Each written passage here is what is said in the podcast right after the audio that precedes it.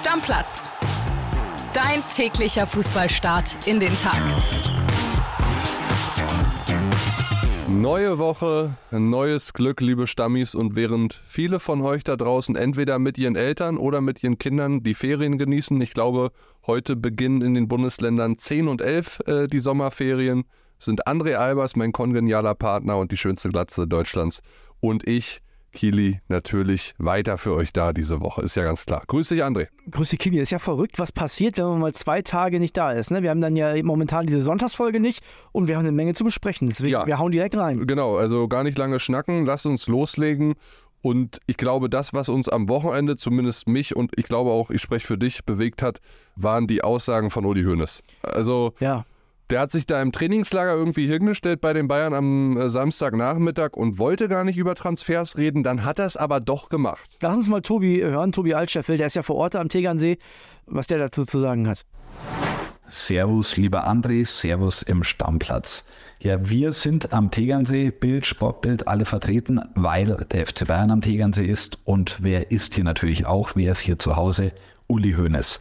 Ja, und Uli Hoeneß hat sich schon am Samstag blicken lassen. Erste öffentliche Trainingseinheit des FC Bayern, erster Auftritt des Ehrenpräsidenten und Mitglied des Sportausschusses beim FC Bayern.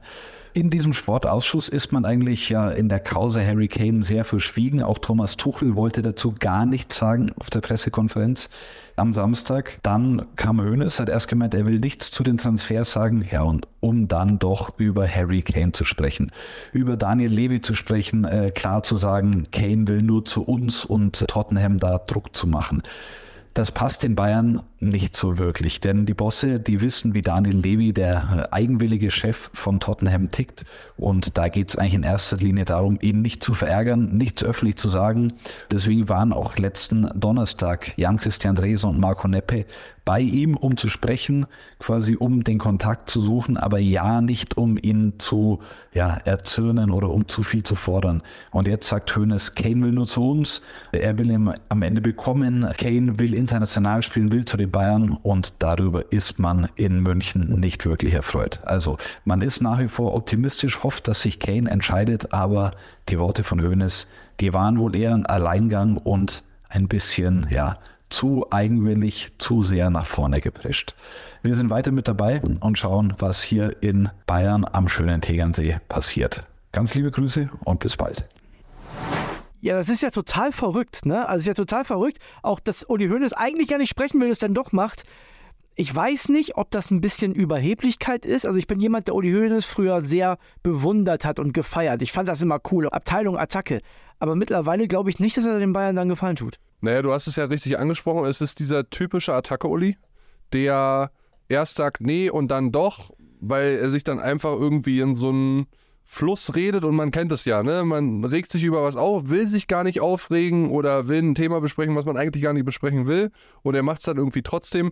Ich glaube auch, er hat mit diesen Aussagen dem FC Bayern eher geschadet und intern wird es ja auch so ein bisschen ja, gesehen hätte jetzt nicht sein müssen. Ne? Die sind eh in einer guten Position, die Bayern. Man will sich die natürlich jetzt nicht kaputt machen, zumal Uli ja auch gar nicht in London mit vor Ort war. Das haben ja andere geregelt und man wollte eigentlich in London nur mit Daniel Levy ja so ein gutes Verhältnis pflegen, das Verhältnis vertiefen und so weiter, bevor man dann richtig über Summen weiterverhandelt mit Tottenham. Von daher ich fand es auch nicht so schlau. Ich weiß nicht, wie es den Stammplatzhörern da draußen geht. Da würden uns Meinungen natürlich sehr, sehr interessieren. Aber ich bin auch bei dir also ich verstehe auch nicht, weißt du, der FC Bayern war ja immer gut darin, andere unter Druck zu setzen, ne? den Ball rüber zu spielen und Druck zu machen. Aber in dem Fall ist es ja so, also du kannst ja auch kein Pressing spielen, wenn der Gegner den Ball versteckt, weißt du? Wenn Tottenham nicht will, kommt gar kein Spiel, gar kein Druck zustande. Dann sagen die ja, dann holt ihr den halt nächstes Jahr ablösefrei. Und vielleicht hat Uli Hoeneß das auch bewusst getan, weil er so ein bisschen die Sorge hat, man kann sie nicht außer Reserve locken. Also Uli Hoeneß würde, glaube ich, so wie man die Aussage auch verstehen kann, gerne mal eine Summe hören, die Levi und Tottenham gerne hätte. Mhm. Vielleicht war das auch so ein Hintergedanke, das jetzt mal zu platzieren. Du kannst jetzt sehr viel reininterpretieren in die Aussagen. Stand jetzt, glaube ich, hat es die Bayern eher ein bisschen Zeit noch gekostet. Dein Gefühl, Aussagen. dein Gefühl kommt er oder nicht diesen Sommer? Ja, mein Gefühl ist schon, dass Harry Kane kommt. Denke ich auch. Ob ja. er jetzt wirklich bis Ende Juli, so wie die Bayern es momentan hoffen, nach unseren Informationen, das äh, hm, Ja, ich Glaube ich eher nicht. Ich habe so ein bisschen das Gefühl, dass man vielleicht auch mit dem Spieler äh, von Tottenham-Seite schon gesprochen hat. Der fährt jetzt ja erstmal diese Asienreise machen für Tottenham, nochmal für seinen Verein Werbung machen. Wir sind und, ja aktuell schon in Australien. Genau, und ich glaube, danach es, gibt es gute Chancen, äh, dass Harry Kane dann sagt, so, jetzt geht's weiter zu den Bayern und dass Tottenham dann auch sagt, okay, für Summe X machen wir das. Ja, glaube ich auch. Kleines Update noch zu Jan Sommer. Da gibt es jetzt scheinbar eine Einigung. Ja, mit Inter Mailand, also der Spieler an sich ist sich einig, aber ich glaube, André, da werden wir noch lange, lange warten müssen, bis da generell auch eine Einigung zwischen Inter und den Bayern besteht, weil an sich wollen die Bayern Jan Sommer ja sehr, sehr gerne halten, zumal jetzt in dem Trainingslager Thomas Tuchel auch gesagt hat, dass ja Manuel Neuer für den Punktspielauftakt und auch für den Supercup das ganz schwierig wird, also es noch nicht so gut aussieht. Das Angebot für Alexander Nübel aus Stuttgart haben sie am Wochenende auch erstmal abgelehnt. Ein 500.000 Euro Leihangebot für die kommende Saison. Also dieses Torwarttheater bei Bayern, das geht auf jeden Fall weiter.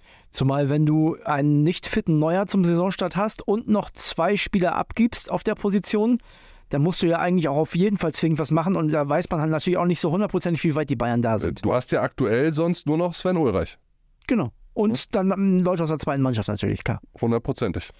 Lass uns weitermachen mit Werder Bremen. Da gab es gestern das Debüt von Navigator, habe ich gedacht, haben alle gedacht, ist am Ende aber nicht passiert. Und der Kollege Michael Schröer, unser Werder-Reporter, der weiß auch warum.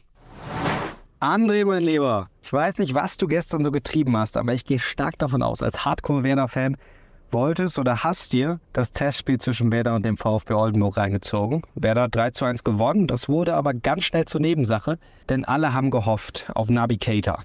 Der Top-Neuzugang, sein erstes Spiel im Werder-Trikot sollte es werden. Er sollte auch in der Startelf stehen. Doch kurz vor dem Anpfiff war klar, er wird nicht auflaufen. Cater hat sich verletzt beim Aufwärmen.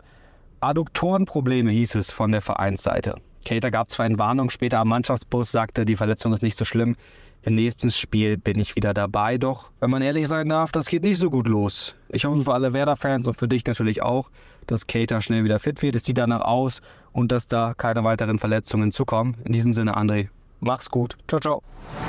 Ja, ich hatte mich schon gefreut, Kili, und dann äh, konnte Navigator doch nicht. Ich habe so ein bisschen Angst, dass es jetzt so weitergeht. Ja, ich glaube, das Ding darf man jetzt nicht zu hoch hängen, den ein bisschen in Watte packen die nächste Zeit und, und dann wird das schon alles funktionieren. Aber es zeigt natürlich so diese Hoffnungen, die man in Bremen mit Nabi Keita äh, ja verbindet, die sind relativ groß. Und wenn dann so eine äh, Nachricht rumgeht oder so eine Szene, in der er sich da irgendwie äh, verletzt, äh, das ist natürlich ein Schocker. Das Fundament ist noch ein bisschen wackelig. Genau. Also er selber hat ja auch gesagt, er war nie so richtig schwer verletzt in Liverpool, sondern nur immer nur ein paar Wochen raus. Und das lag daran, dass er keinen Rhythmus hat. Den will er jetzt unbedingt haben. Den will er sich holen über Spiele. Und dann hoffen wir mal, dass das so aufgeht. Bin äh, immer noch guter Dinge. Neuzugänge, ein Riesenthema bei RB Leipzig. Da gab es ja erst ein paar Abgänge und jetzt schlagen die so richtig zu. Haben tatsächlich zwei Mann auf dem Zettel und die Kollegin Yvonne Gabriel, die ist natürlich wie immer ganz dicht dran. Hören wir uns an, was die zu sagen hat. Hallo André, ja, Ketchup-Flascheneffekt bei RB Leipzig. Erst kommt eine ganze Zeit nichts und dann ganz viel. Bicierbo, der Paris-Verteidiger, kommt am heutigen Montag, wird schon der siebte Neuzugang für Max Eberl und RB Leipzig. Und er soll nicht der letzte sein, schon gar nicht aus Paris. Nach unseren Informationen, das deckt sich mit holländischen Medien, ist RB sehr interessiert an einer Leihe von Ausnahmetalent Xavi Simmons. Ja, der ist eigentlich nicht auf dem Markt gewesen, war erst letzte nach Eindhoven gewechselt. Paris holte ihn aber der Ex-Club nun für schmale 6 Millionen Euro zurück, hat aber eigentlich keine direkte Verwendung für ihn, weil sie haben Mbappé, sie haben Neymar auf seiner Position. Das heißt, er würde keine regelmäßige Spielzeit bekommen und da kommt RB Leipzig ins Spiel. Die Verantwortlichen, Max Eberl voran, bemühen sich schon sehr, sehr lange um Simmons, der schon witzigerweise vor vielen Jahren mal in Leipzig überzeugt hat bei einem Youth League-Spiel im November 21. 4-1 hat Paris gewonnen, er hat drei Assists beigesteuert und in den letzten Wochen hat sich Eberl und Co.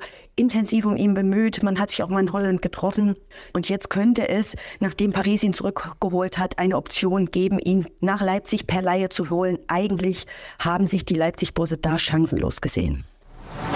Ja, klingt ja gar nicht so schlecht. Also wenn sie André den Simmons wirklich noch dazu bekommen, was ja dann, wenn überhaupt, nur ein Leihdeal wäre, weil der ist einfach viel zu gut und PSG hält sich natürlich, nachdem sie zurückgeholt haben aus Eindhoven per Rückkaufklausel, alle Optionen offen, dann ist das in der Offensive doch wieder eine sehr, sehr gute Mannschaft nach diesen ganzen Abgängen, Schobuslei, Nkunku, Leimer und so weiter. Ich finde natürlich trotzdem, dass die ja jetzt schon fast überbesetzt sind. Ne? Wenn du guckst, allein auf der Stürmerposition gibt es da einen Scheschko, da gibt es einen Silva, da gibt es einen Werner, da gibt es einen Openda, da gibt es einen Paulsen, da kann ein Baumgartner spielen. Also das ist schon eine Menge. Ja, du kannst natürlich von Überangebot sprechen, aber du hast jetzt auch ganz viele Namen in den Mund genommen, die noch nicht nachhaltig bewiesen haben, dass sie auf absolutem Topniveau in der Bundesliga kontinuierlich gute Leistung zeigen können. Ne? Eigentlich also, Timo Werner. Also ja, genau. Und auch der ist manchmal in äh, schwankenden Verhältnissen Ja. unterwegs. Ein Openda kommt mit ganz vielen Vorschusslorbeeren aus Law, aber auch der muss erstmal zeigen, dass das alles so funktioniert. Das wird das Gesicht von Leipzig, auf den gucken alle. Bei Bichiabu kommt ein 18-jähriger Innenverteidiger. Also die müssen auch alle erstmal beweisen, dass sie dem Druck in dieser Verantwortungssituation standhalten können. Und das ist nicht so einfach. Deswegen Überangebot schon gut, weil dann kannst du alle mal reinschmeißen.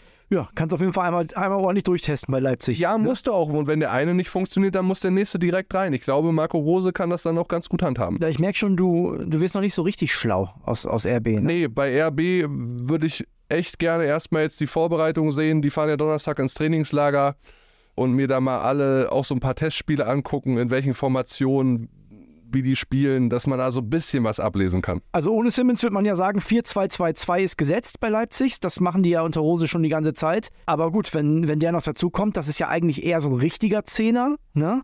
Vielleicht ändert man das System doch nochmal und spielt mit einem richtigen Stoßstürmer Werner auf den Außen, man weiß es nicht. Vor allen Dingen ist Simmons ja ein total torgefährlicher Zehner. 19 Tore in 34 Ligaspielen letzte Saison Ja. in Eindhoven. Also der ist richtig, richtig gut. Wie gesagt, Eberl war ja auch schon in Holland, hat sich mit dem getroffen. Äh, Klingt alles sehr, sehr vielversprechend.